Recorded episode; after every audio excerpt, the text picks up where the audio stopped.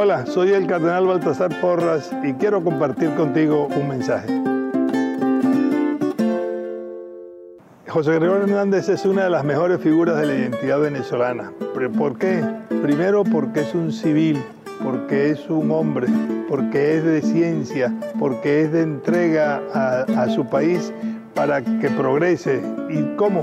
Desprendiéndose de sí mismo cuánto desprendimiento hay en nuestra gente y por eso José Gregorio Hernández se identifica tanto con ese venezolano que todos llevamos dentro y que en él encuentra la mejor expresión. Por ello, apropiémonos cada vez más de José Gregorio, no solo para admirarlo, sino para ser continuador de su obra.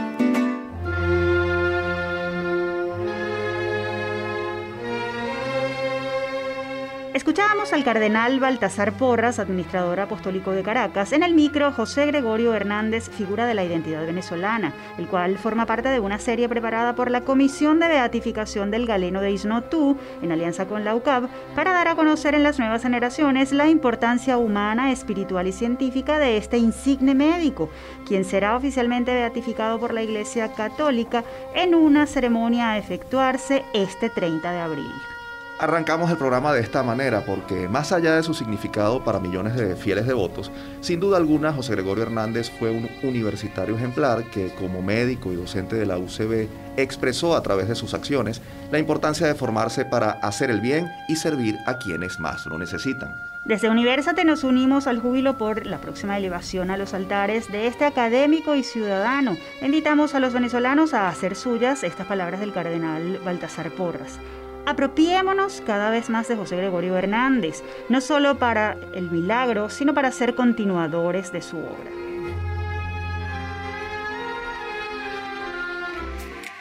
Les saludamos Efraín Castillo y Tamara Sluznis. Y esta es una nueva edición de nuestro programa Universate, las voces de la Universidad Venezolana, transmitido a nivel nacional por el circuito Unión Radio. Este espacio es producido por Unión Radio Cultural y la Dirección General de Comunicación, Mercadeo y Promoción de la Universidad Católica Andrés Bello. En la jefatura de producción están Inmaculada Sebastiano y Carlos Javier Virgües. En la producción, José Ali Linares y Miguel Ángel Villamizar. Y en la dirección técnica están Fernando Camacho, Giancarlos Caraballo y Ricardi Este programa está siendo grabado desde el estudio de radio de la UCAB.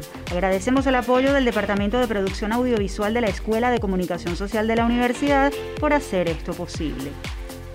Bienvenidos una vez más a Universate, las voces de la Universidad Venezolana. Gracias por acompañarnos todas las semanas en este espacio de encuentro. En este episodio hablaremos sobre esperanza, venezolanidad, identidad, realidad medioambiental y poesía. Todo desde la visión de la universidad. Podrán notar que tenemos una agenda muy variada para ustedes. Y sin más preámbulos, démosle paso a una nueva sección que nos permitirá escucharnos y debatir sobre algún tema en específico. En esta oportunidad hablaremos sobre la influencia del venerable doctor José Gregorio Hernández en la academia y la sociedad venezolana y la vigencia de su figura y su obra en la actualidad. Esto y más en nuestro Foro Universal.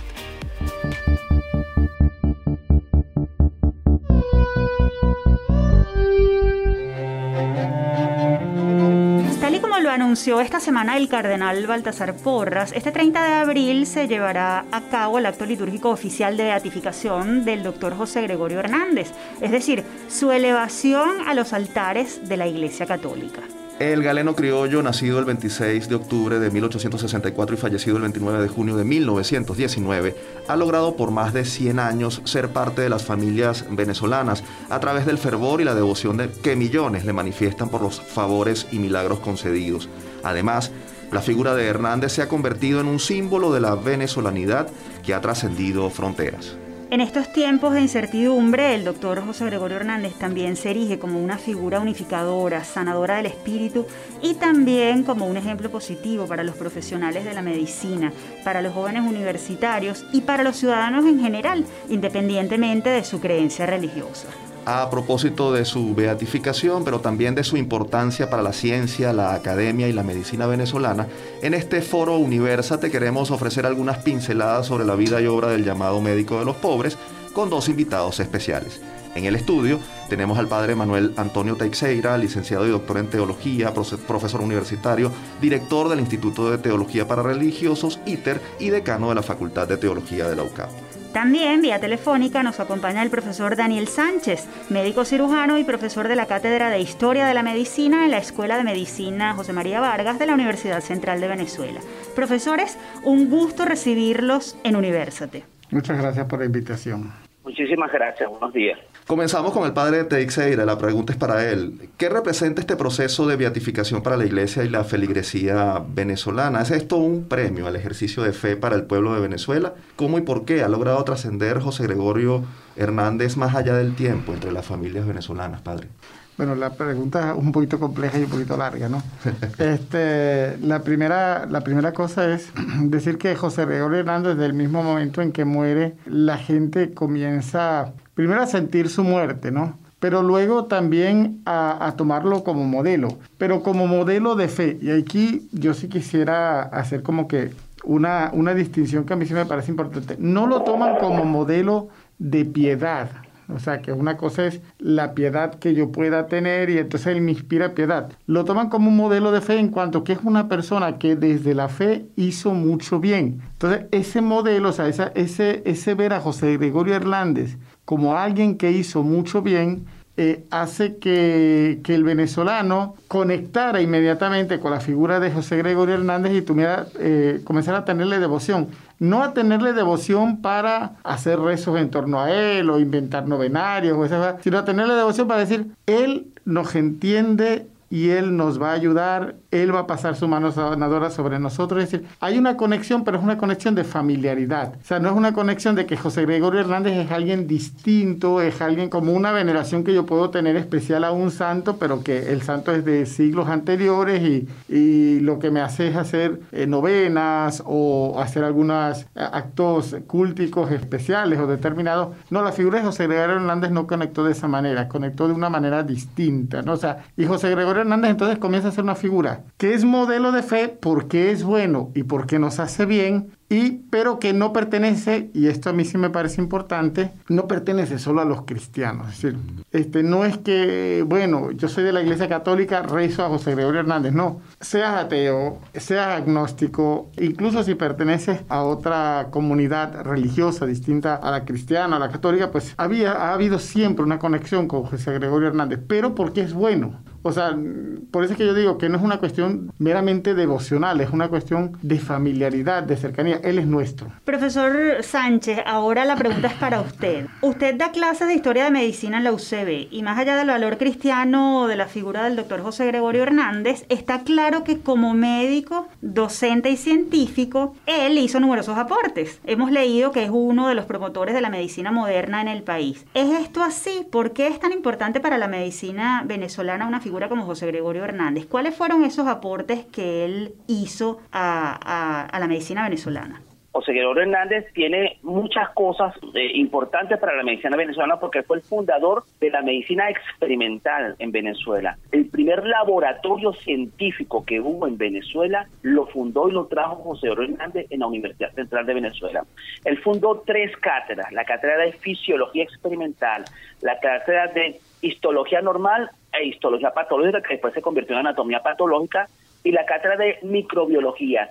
La primera cátedra de microbiología en América, estamos hablando de América de desde Canadá, desde, desde Alaska hasta hasta la Patagonia. La primera cátedra que se fundó la fundó el doctor José Luis Hernández en el año 1891. Estados Unidos no tenía cátedra de, microbiología y José Gregorio en el año 1891 fundó la primera cátedra de microbiología en América. Aparte de eso fue un profesor excepcional. Sus clases eran magistrales y les puedo comentar que esto es algo que siempre digo y la gente hasta se ríe. Este José Gregorio con sus pacientes era un pan de Dios Mm. pero con sus alumnos era severo. O sea, para poder pasarle a José Gregorio tenían que estudiarle.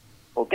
La gente decía, oye, te tocó José Gregorio, tienes que estudiar muchísimo, porque él era un hombre muy estricto y muy serio en sus clases. Realmente, eh, José Gregorio le debemos tanto aporte, tanto así que el Instituto de Medicina Experimental de la Universidad Central de Venezuela, que queda en la ciudad universitaria, se llama Instituto de Medicina Experimental doctor José Gregorio Hernández, porque él es el fundador de la medicina experimental en Venezuela. Trajo los microscopios para, para el uso de la histología y el uso de la microbiología, trajo para acá modernos aparatos para poder ver los cortes histológicos protegidos. Nuestra medicina era muy teórica hasta, hasta que llegó José Gregorio. José Gregorio hace la, la experimentación, o sea, que el estudiante experimente y descubre por sí mismo lo que es la medicina. Esa es la importancia, bueno, entre tantas importancias, José Hernández, para nosotros los médicos, es por, por porque era un médico, aparte de que ser un excelente médico con sus pacientes, eh, para la Universidad Central de Venezuela, hizo aportes tanto científicos como docentes y presentó, fue el primer venezolano en presentar trabajos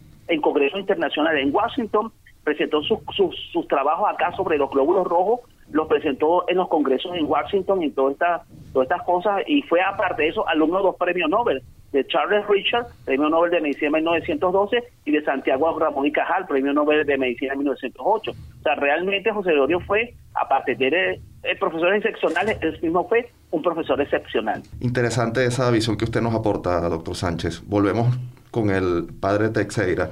Se habla de José Gregorio Hernández como un modelo de cristiano y eh, usted nos ha referido que desde su muerte eh, eh, los venezolanos han sentido cercanía con él. ¿Representa José Gregorio Hernández nuestra venezolanidad, esa que incluye el servicio, la vocación, el amor por el prójimo?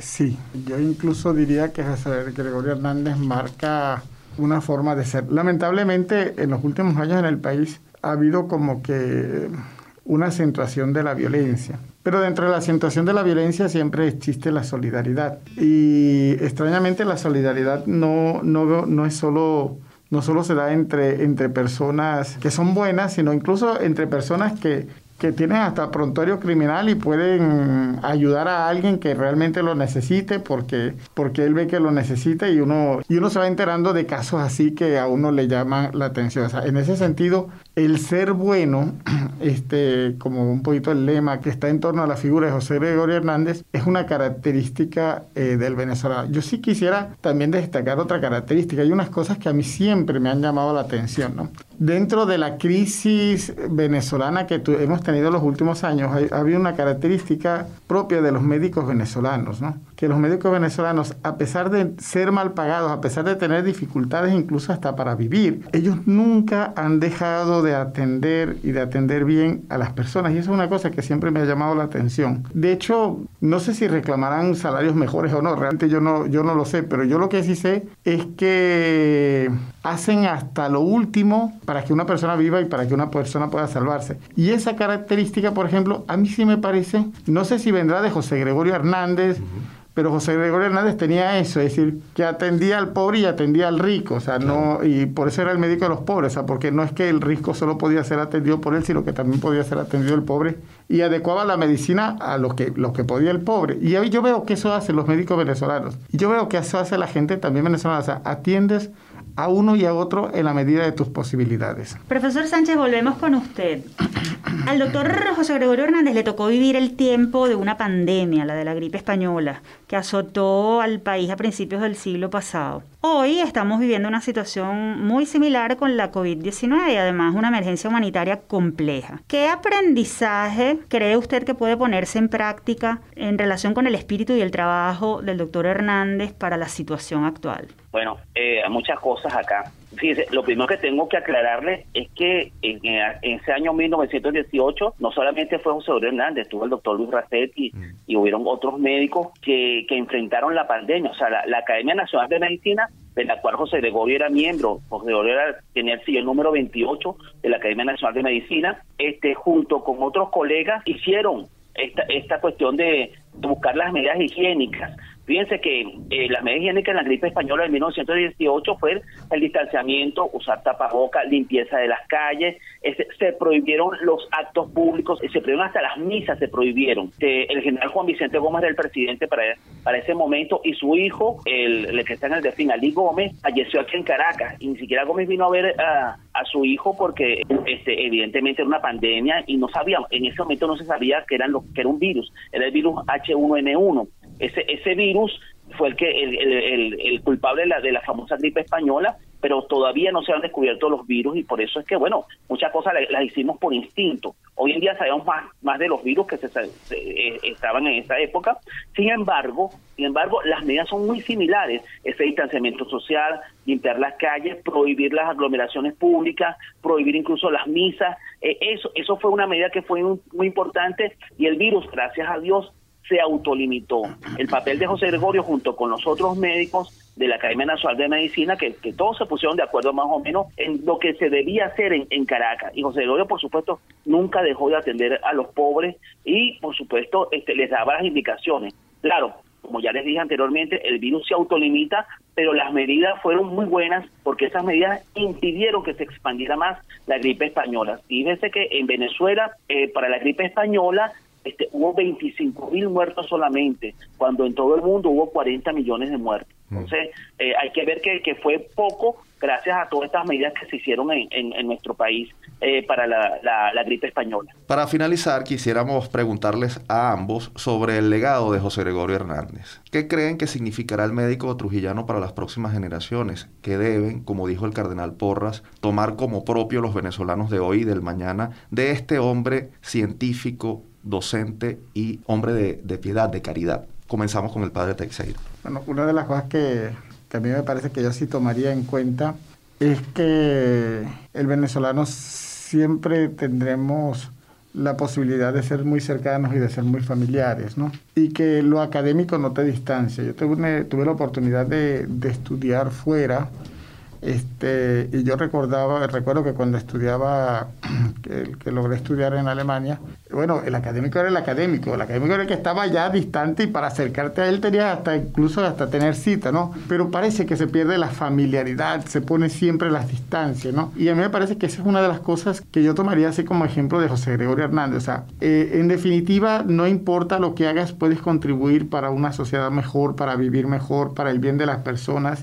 No importa si eres pobre, si eres rico, no importa si eres universitario o no lo eres, no importa si tienes un nobleza o no, o sea, nobleza sanguínea, por decirlo de alguna manera. O sea, lo más importante es que dentro de todo, todos somos una familia y que nos podemos ayudar a los unos a los otros. Y a mí me parece que por ahí iba José Gregorio Hernández. Y a mí me parece que los venezolanos somos así. Mm. O sea, en ese sentido, José Gregorio Hernández, yo sí digo que es la mejor expresión del venezolano, expresa lo mejor del venezolano este, y yo creo que eso lo debemos rescatar, retomar en, aquellos, eh, en aquellas cosas que hemos perdido, porque realmente algunas cosas las hemos perdido y negarlo también sería, este, sería de, ciegos.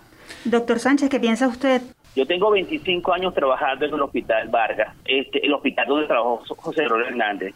Y tengo 20 años trabajando en la Escuela Vargas, la escuela donde, donde dio clases de Oro Hernández. Y yo les voy a decir algo interesante. La mística de trabajo que te siente allí, la mística de trabajar por los pacientes. Y la gente, incluso mis estudiantes, me dicen muchas veces que su abuelita le dice, trabajaste en el, en el Hospital Vargas, qué bueno, porque ahí trabajó José Hernández, qué bueno, porque ahí José Hernández este, dio clase. Entonces, el legado que yo creo que debe, debemos entender es que José Hernández, que se formó en el extranjero, mire, había un doctor llamado Matías Tubal, Tubal eh, en, París cuando José Hernández hizo histología. Tubal le pidió a José Hernández que se quedara porque nunca había tenido un alumno tan bueno como José Hernández. Y José Gregorio decidió no quedarse porque tenía un compromiso para su país. con, el cúmulo de conocimientos que tenía, con todo lo que había adquirido, él vino para su tierra, cosa que está pasando ahora, al contrario, la gente se graduó, se forma aquí y se va del país. Él se formó fuera y regresó a Venezuela. Yo creo que eso es un ejemplo importante. Él, él se formó como médico, como microbiólogo, parasitólogo, histólogo, anatomopatólogo y regresó a su país para dar lo que aprendió. Y ese hombre este, vino acá a Venezuela y peleó tanto en el Hospital Vargas, donde trabajó como en la Escuela de Medicina para formar nuevos médicos. Yo creo que ese es el gran legado, el gran legado de un hombre íntegro, así como también Vargas hizo posgrado y, regresó a Venezuela y Racetti también. Yo creo que ese legado de, ese grupo de hombres, donde por supuesto está José Gregorio, que se formaron en otras partes y vinieron a darle a su patria. Cosa que, como ya le dije, lamentablemente ahora se forman en Venezuela y se van del país. Entonces pienso que el ejemplo, cuando yo hablo de José Gregorio en mis clases de medicina, yo hago mucho hincapié en, eso. José Gregorio vino a su país, a responderle al país, a hacer que creciera su país y pienso que nosotros, este, desde el punto de vista de médicos, la admiración que debemos tener por José Gregorio Hernández es todo el aporte que hizo y como dijo el padre Texera, un hombre que estaba fuera de serie, fuera de serie, sin embargo nunca, nunca abandonó la consulta de los pobres, jamás abandonó. O sea, había gente de dinero que le pagaba y él iba a su casa, por supuesto, pero la consulta de los pobres él la respetaba, él jamás abandonó la consulta de, de su pobre que la tenía en su propia casa. Entonces creo que ese es el legado más grande que tenemos de nuestro gran profesor de la Facultad de Medicina, el doctor José Gregorio Hernández.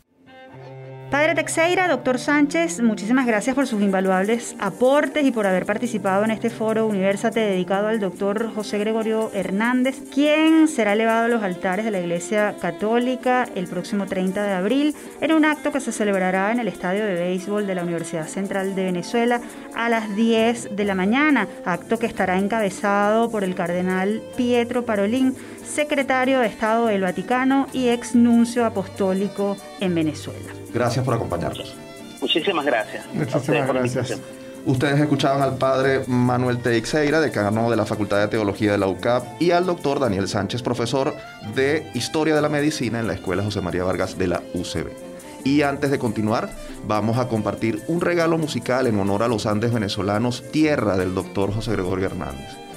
Le vamos a compartir Nostalgia Andina en la voz de la joven intérprete y profesora de música tachirense, Neymar Alce. Con tus calles que van subiendo al cielo para poder tocar las nubes con las manos. Yo quisiera volcar en ti mi amor y mi destino poder adivinar mi sombra en tus caminos. Continuamos con Universate, las voces de la Universidad Venezolana. Les recordamos que nuestro programa está siendo transmitido a nivel nacional por el circuito Unión Radio. Y siguiendo en esta misma tónica de reflexión, a continuación les presentamos un nuevo episodio de las píldoras de autocuidado, recomendaciones de bienestar emocional preparadas por los especialistas de la Unidad de Psicología Padre Luis Azagra de la UCAP. Esta semana, la sección está dedicada a conocer cómo manejar los comportamientos difíciles en los adolescentes. Escuchemos. Estamos en tiempos difíciles. Por eso te traemos las píldoras de autocuidado, unos micros de la Unidad de Psicología Padre Luis Azagra, de la Universidad Católica Andrés Bello, con la doctora Nora Pacheco y el psicólogo David Sofer. En estas píldoras de autocuidado te daremos información actualizada sobre las formas de potenciar tu sensación de bienestar, porque en estos tiempos las dificultades crecen, pero también lo pueden hacer las soluciones.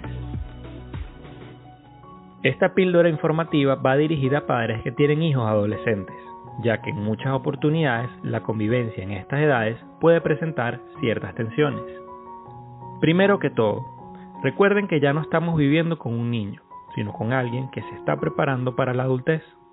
Esto significa que empezarán a buscar sus propias formas de ver el mundo, definir su personalidad, escoger nuevas amistades y vivir nuevas experiencias.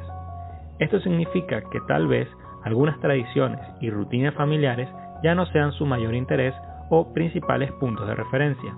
Es importante que puedan orientarlos y protegerlos, pero esto no significa impedirles o censurar todos sus deseos. En esta etapa, darles espacio y privacidad es importante. Permítale tiempo para estar a solas y compartir con su grupo de amigos. Cuando enfrentan momentos difíciles, estos son los lugares que los pueden ayudar a sentirse aliviados y comprendidos. Si usted nota mucha molestia o tristeza en su hijo, hágale saber que ustedes están ahí para escucharlos cuando quieran compartir sus sentimientos. Es importante que no insistan ni los obliguen a hablar. Por último, intenten negociar algunas normas. Escuchen sus puntos de vista, pero de igual forma se deben dejar claro cuáles son las reglas del hogar que se cumplirán sin excepción, y es importante que todos entiendan la razón de estas normas. De todas formas, si su hijo presenta comportamientos que a usted le preocupan y no sabe cómo manejarlos, considere consultar a un especialista que pueda orientarlo en este proceso. Mantente atento a nuestras próximas píldoras de autocuidado. Y si necesitas ayuda o alguna orientación, estamos a tu orden en la unidad de psicología Padre Luis Azagra de la UCAP. Nos puedes contactar a través de upla.clinica.gmail.com. Te esperamos en una próxima píldora. Sin duda, importantes recomendaciones para padres y representantes a la hora de tratar con los jovencitos en esa etapa tan complicada de la vida que es la adolescencia. ¿Y qué nos toca ahora, Efraín? Tamara, es momento de hacer nuestra primera pausa, pero antes de irnos los vamos a dejar escuchando un poquito del talento de otros grandes venezolanos. En este caso, los muchachos de C4 Trío, interpretando el tema Periquera con 6 por derecho. Ya venimos con mucho más de Universate, somos las voces de la Universidad Venezolana.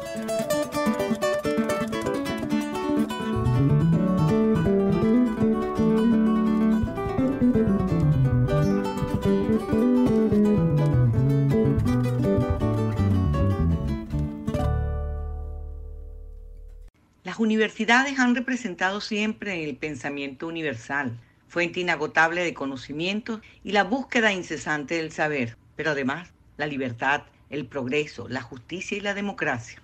Por ello, cuando celebramos el 63 aniversario de la reapertura de nuestra amada Universidad de Carabobo, cerrada hasta el 21 de marzo de 1958, 63 años después, vemos que la misma se encuentra ante escenarios que menoscaban su misión, pues atenta no solo contra la estabilidad de una institución centenaria, sino con el futuro de nuestros estudiantes, profesores, investigadores, trabajadores. Hemos enfrentado las más complicadas situaciones, pero ninguna nos aleja de la defensa de nuestra magna institución, porque comprendemos el tiempo que nos ha correspondido vivir. Escuchábamos a la profesora Jessie Divo de Romero, rectora de la Universidad de Carabobo, en un mensaje ofrecido a propósito de la conmemoración del 63 aniversario de la reapertura de esa institución y de los obstáculos que ha tenido que enfrentar a lo largo de su historia. Desde Universate enviamos nuestro saludo a la comunidad usista y hacemos votos para que sus docentes, estudiantes y trabajadores se mantengan firmes en su objetivo de formar a excelentes profesionales. Y nosotros continuamos con nuestra revista radial universitaria. Lo hacemos contándoles que el 21 y 22 de marzo pasados se conmemoró el Día Internacional de los Bosques y el Día Mundial del Agua respectivamente, fechas que buscan llamar la atención sobre la importancia de preservar estas fuentes de vida para la humanidad. Precisamente por eso, en esta parte del programa hablaremos sobre la situación en que se encuentran la Amazonía venezolana y las reservas hídricas del sur del país, a la luz de la explotación de oro y otros minerales en el arco minero del Orinoco, y lo que advierten investigaciones especializadas de universidades y otras organizaciones. Esto y más desde el campus.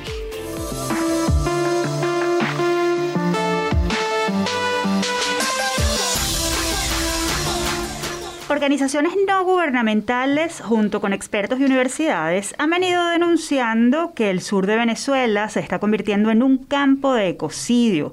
Esto debido al extractivismo en el llamado arco minero del Orinoco, zona de explotación de oro, diamantes, coltán y otros metales, ubicada en los estados Bolívar, Delta, Amacuro y Amazonas, en una zona de 112.000 kilómetros cuadrados, equivalente al 12% del territorio nacional y más grande que un país como Portugal. Una investigación publicada por el grupo SOS Orinoco, conformado por expertos y organizaciones ambientales y de derechos humanos, determinó que Venezuela es el país amazónico con mayor número de minas ilegales, con 680 sectores mineros en 51.286 hectáreas. Además, la explotación descontrolada de esta tierra pone en riesgo la flora y fauna de parques nacionales como Canaima, declarado Patrimonio de la Humanidad en 1994. Amenaza la existencia de la segunda reserva de oro más importante del mundo y también está alterando la cuenca del río Caroní, el segundo más importante de Venezuela, que presenta 70% de afectación como producto de remoción de los suelos. ¿Qué consecuencias puede traer esto para los ecosistemas y la calidad de vida de la población? ¿Qué se está haciendo desde las universidades para detener esta situación? Precisamente Para aclarar este tema y para hablar sobre esta importante situación, nos acompaña desde el Estado Bolívar la profesora Florencia Cordero. Ella es geógrafa y especialista en ambiente y desarrollo sostenible, investigadora del Centro de Estudios Regionales, integrante de la ONG Observatorio Guayana Sustentable y coordinadora de sustentabilidad ambiental de la UCAB Guayana. Bienvenida, profesora Cordero, a Universate. Bueno, muy buenos días. Muchísimas gracias por la invitación y bueno, hay mucho que hablar sobre los bosques, el agua y todo lo que está afectando a nuestro sur del río Orinoco. Profesora, precisamente decíamos en la presentación que recientemente conmemoramos el Día Mundial de los Bosques y el Día Internacional del Agua. ¿Qué tan amenazados están los bosques y fuentes hídricas del sur del país en este momento a la luz de lo que ocurre en el arco minero del Orinoco?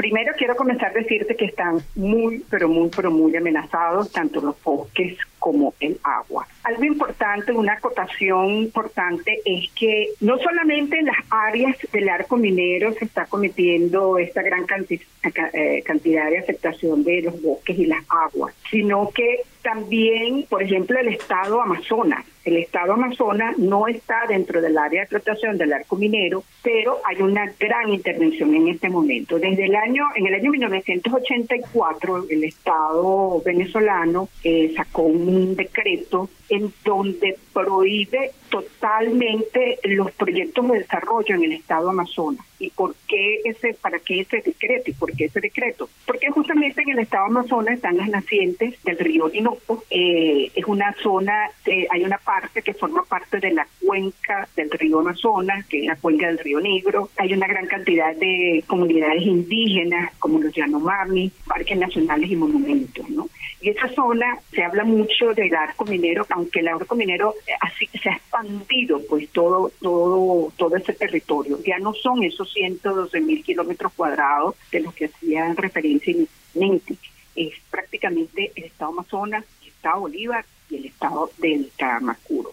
Entonces, el, la, la actividad minera trae consigo primero la tala, la quema, la deforestación, de esos bosques, muchos de ellos de carácter prístino, muchos de ellos eh, en parques nacionales y reservas forestales. Eso eh, no es la destrucción del bosque, la destrucción del bosque como tal trae otra serie de consecuencias, degradación del suelo, desertificación, contaminación de las aguas, pérdida de la biodiversidad, ya no ah, los árboles ya no captan el dióxido de carbono para convertirlos entonces en oxígeno. los animales, la fauna eh, desaparece, muere y también trae consecuencias eh, a la desde el punto de vista social. Eh, hay una gran cantidad de enfermedades infectocontagiosas como la malaria, el dengue, el paludismo, el zika, chikungunya, que son enfermedades infectocontagiosas y que por las condiciones sanitarias, las condiciones ambientales que trae consigo la minería, se desarrollan. Profesora Cordero, ¿qué trabajo se está haciendo desde la academia, desde la sociedad civil y en particular desde la UCAP Guayana para documentar todo lo que usted nos ha relatado? Sabemos además que usted pertenece a una ONG llamada Observatorio Guayana Sustentable. ¿Cómo se está registrando esta situación?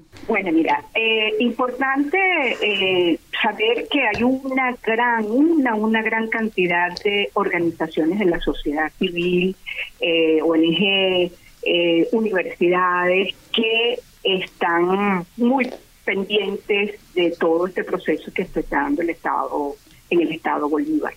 También es importante saber que las condiciones de investigación en esta zona no son fáciles cuando, por ejemplo, la Universidad Católica, acá del núcleo de Guayana, a través del Centro de Estudios Regionales, su trabajo de investigación está más vinculado con, con las comunidades, que con, con todo lo que tiene que ver con las comunidades. Entonces, eh, ir, recabar información en algunas de estas áreas, eh, eh, son, son, situaciones, son áreas de conflicto, ¿no? Si bien este hay unas ciertas limitaciones, también se pueden desarrollar, se están desarrollando una serie de, investigaciones. Por ejemplo, el Observatorio Guayana Sustentable, a la cual en principio la universidad fue la Universidad Católica fue la que impulsó que se creara este este observatorio, se creó justamente un mes después del decreto 2245 que crea el arco minero en Orinoco. ¿Qué buscó? ¿Cuál fue su objetivo? En principio, bueno, la denuncia, la denuncia de este decreto, tratar de llevarlo a la mayor cantidad de personas para que estuvieran, atentos de lo que de lo que está sucediendo allí y la recabación de información para poder entonces plasmar en un manifiesto, en pronunciamiento, todo lo que ahí allí acontece. Y no solamente quedarse, eso lo impulsando la universidad y también el observatorio, no solamente quedarse en la denuncia y en la presentación del diagnóstico de lo que sucede, sino también las propuestas, las acciones, el día, como llaman, el día de más uno, que vamos a hacer después de los cambios que se requieren en el país, los cambios políticos. No solamente esperar a ese momento, sino actuar desde ya. Profesora, eh, eh, pensando, bueno, que tenemos el tiempo corto, ¿qué políticas públicas deberían implementarse para contrarrestar los daños que ya han ocurrido? Y bueno, ¿cuál es su mensaje como eh, representante de la academia de la sociedad civil guayanesa y bueno, como venezolana respecto a lo que está ocurriendo en el sur del país? Bueno, mira, primero que nada, se para poder resolver la situación que tenemos en el sur del país, se necesita una lograr la, la, reinstitucionalización del Estado. Aquí hay un problema, un vacío de, del Estado, de las organizaciones como el Ministerio del Ambiente, el Ministerio de Minas. Eh, eh, la verdadera función de gestión ambiental no se está realizando. Eh, tendría que también eliminarse, buscar los mecanismos de que ellos puedan ejercer su institucionalidad y no los organismos, los grupos, vamos a llamarlo así, los grupos delincuenciales que están aquí este, controlando. No puede ser que el miedo se constituya en un modo de control social y eso es parte de lo que está sucediendo allí. Y también la gente está allí buscando formas de, sobrevivir. Eh, la información, la difusión, la comunicación, la sensibilización de la sociedad con relación a los problemas que suceden en el sur del Orinoco. ¿Y por qué es importante? Porque yo sé que ahorita los problemas son, bueno, tenemos el coronavirus, el problema económico, etcétera, pero en este momento se está demostrado que los dos más graves problemas que existen en el planeta son, en principio, el coronavirus, que por todo lo que sabemos. Y el segundo grave problema que está enfrentando la humanidad es el cambio climático. Entonces, ¿qué tiene que ver el cambio climático con lo que sucede en el estado Bolívar? Bueno, todas las afectaciones contribuyen a ese acentuamiento del cambio climático. Entonces, el proceso de sensibilización, de, de formación, del activismo que tenemos que, que, buscar eh, difundir impulsar para dar a demostrar y para hacer propuestas, investigar de qué vamos a hacer después de que se puedan hacer las transformaciones las transformaciones políticas.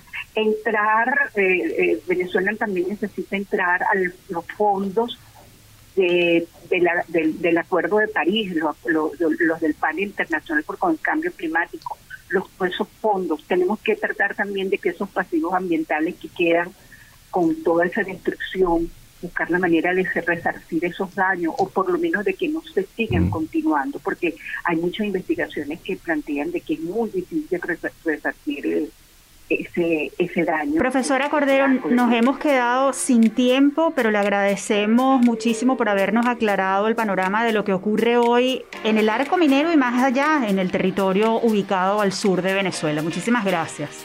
Muchísimas gracias a ustedes por, por la entrevista.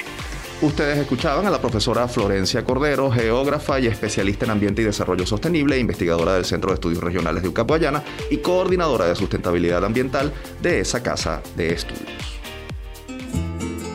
Y precisamente para recordar la importancia de la riqueza natural del Estado Bolívar, vamos a escuchar un pedazo de la pieza musical Guayana Hermosa, original del compositor Luis Cruz, en la voz de la siempre inolvidable María Teresa Chacín. Esta mi Guayana hermosa que arrulla el churumerú riquezas infinitas, orgullo de mi país, que celosamente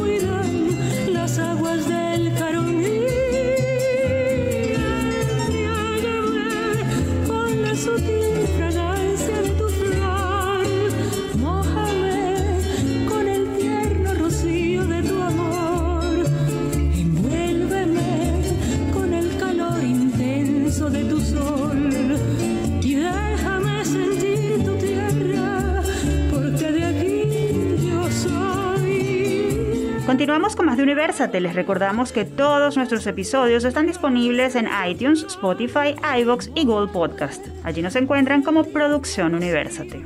Y con esta hermosa melodía dedicada a nuestro país y sus riquezas, en esta parte del programa vamos a conversar con una mujer excepcional, digna representante de la riqueza humana que tiene Venezuela. ¿Quieren saber de quién se trata? Entonces quédense a escuchar nuestra sección Hablan los egresados.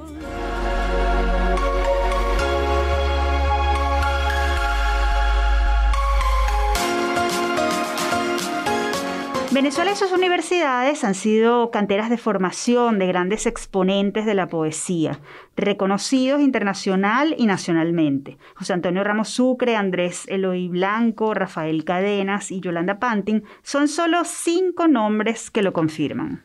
El pasado 21 de marzo se conmemoró el Día Mundial de la Poesía, fecha instituida por la UNESCO con el fin de resaltar la riqueza de la palabra como medio de expresión artística para reflexionar sobre la belleza, las angustias y las verdades del hombre y su tiempo. Para hablar sobre el poder y la vigencia de la poesía, tenemos con nosotros a una invitada muy especial. Se trata de la escritora Yolanda Pantin, licenciada en letras, egresada de la UCAB y ganadora en octubre de 2020 del Premio Internacional de Poesía Federico García Lorca, uno de los más importantes de Iberoamérica. Yolanda, bienvenida a Universate y gracias por atendernos.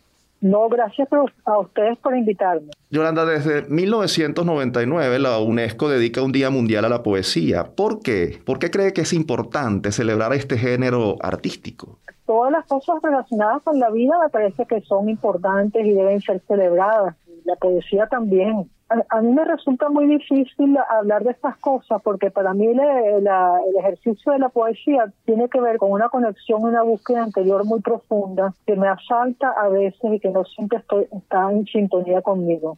Eh, entonces, y en este momento especialmente, en esta época tan rara que nos tocó vivir, en esta época de pandemia, cuando estamos todos metidos en nuestras casas, los que podemos estar en las casas y cuidar, cuidarnos, y asustados todos por la posible el posible asalto de ese de ese bichito del virus. La poesía todavía está está como distante. La poesía como contemplación como digamos como como como estado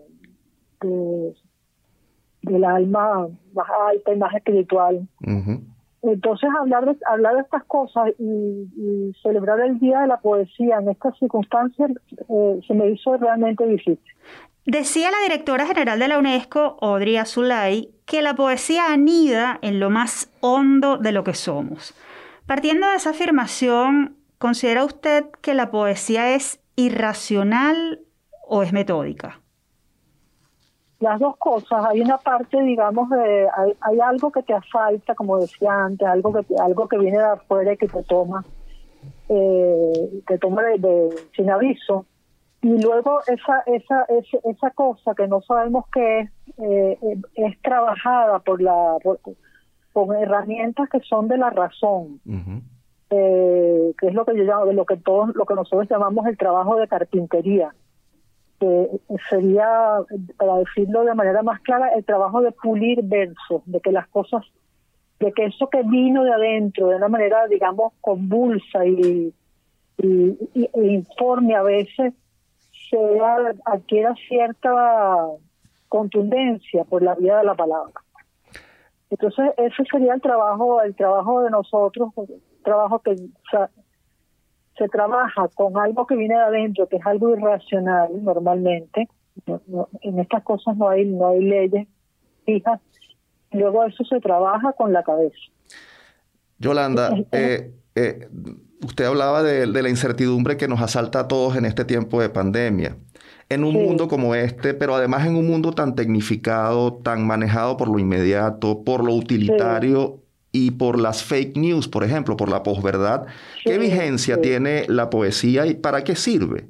El mundo necesita más poesía y menos inteligencia artificial y algoritmos.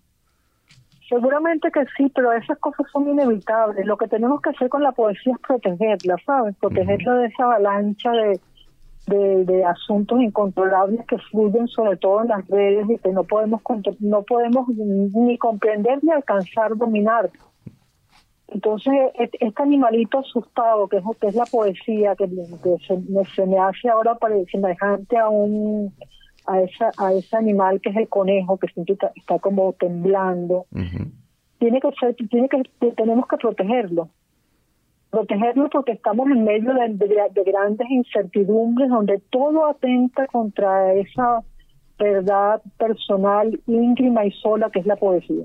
Ahora, lo cierto es que en los últimos años poetas venezolanos han sido reconocidos internacionalmente por su trabajo. Rafael Cadenas con el premio Reina Sofía y usted con el premio García Lorca. ¿Qué distingue a la, a la poesía venezolana? ¿Qué están haciendo los poetas venezolanos que cautiva tanto a los críticos? ¿Cómo podría definir usted el alma literaria de Venezuela?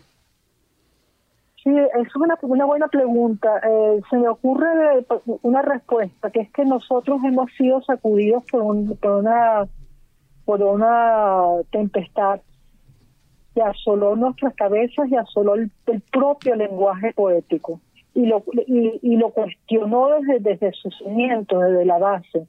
Entonces los poetas como Rafael Cadenas, por ejemplo, son poetas de que, que, han estado reflexionando siempre sobre el hacer poético, cómo hacer poesía, cómo escribir poesía, qué dice la poesía, qué no dice la poesía. Y, y, eso lo hace particularmente vigente, esa, esa gran interrogación que está en la poesía de Cadenas, por ejemplo está yo ando un poco por ahí porque en, mi poesía reunida hay muchísimos poemas que tratan y que buscan reflexionar sobre el hacer poético y siempre desde, desde cuestionándolo. ¿Por qué escribo? ¿Qué escribo? ¿Cuándo escribo? ¿Por qué escribo? Eh, eso eh, y eso en un tiempo de, de mucha de mucha mucha palabrería suelta, suelta sobre todo en las redes digitales, tiene, tiene, tiene despierta interés, me refiero. O sea, no, no, no esa cosa de, entregarse una fe sin, sin medida, sino detenerse un poquito y pensar qué, qué, qué es esto que nos está pasando. Finalmente, ocurre con la palabra. Finalmente, eh, señora Pantin, este es un programa sobre la universidad y sus exponentes. Usted es uno de ellos, como escritora, poeta y universitaria. Usted nos hablaba de proteger la poesía, pero ¿por qué cultivarla desde la academia y más allá de, de, la poesía? Porque es importante reivindicar la palabra y la educación. No, pero por supuesto, eso no tengo ninguna duda. Son cosas diferentes, son cosas diferentes, porque la poesía es algo que, que que está muy en lo profundo, muy adentro y que no tiene, y que, es muy difícil de definir. Yo a veces me, me, pregunto, ¿pero qué es, lo que, es lo que yo hago? ¿Qué es esta cosa tan extraña? Y lo otro es, pues, lo, lo, que ocurre en la realidad, que, que, nos obliga a detenernos a pensar en la importancia de la educación, la importancia de la academia, la importancia de, del pensamiento y, y, cultivar cultivarnos en ese sentido para poder comprender lo que nos resulta incomprensible. No sé si respondo a tu pregunta. Para mí es muy difícil reflexionar sobre estos temas eh, porque me sobrepasan completamente. Yolanda, muchísimas gracias por aceptar nuestra invitación y por ser el vivo ejemplo del valor de la palabra y del recurso más importante de Venezuela, que es su gente. Gracias a ustedes por invitarme. Espero que, que estén bien. Gracias.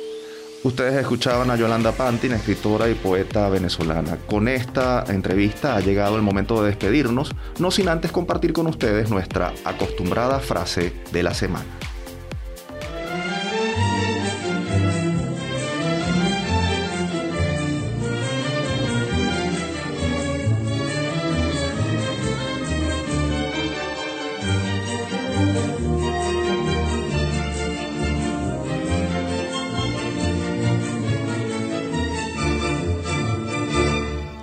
Concebí que desarrollar la universidad de manera integral en el campo del saber debía tener dos pilares fundamentales. Por un lado, el de las ciencias humanas y sociales. Por el otro, el desarrollo científico e investigativo. La reflexión pertenece al doctor Pedro Rincón Gutiérrez, fallecido médico, político y académico, quien fuera rector de la Universidad de los Andes durante cuatro periodos. Llamado rector de rectores, es considerado el responsable de la gran modernización durante la segunda mitad del siglo XX de la ULA. Desde Universate saludamos a esta institución, la segunda universidad más antigua del país, que el 29 de marzo celebra 236 años de su fundación.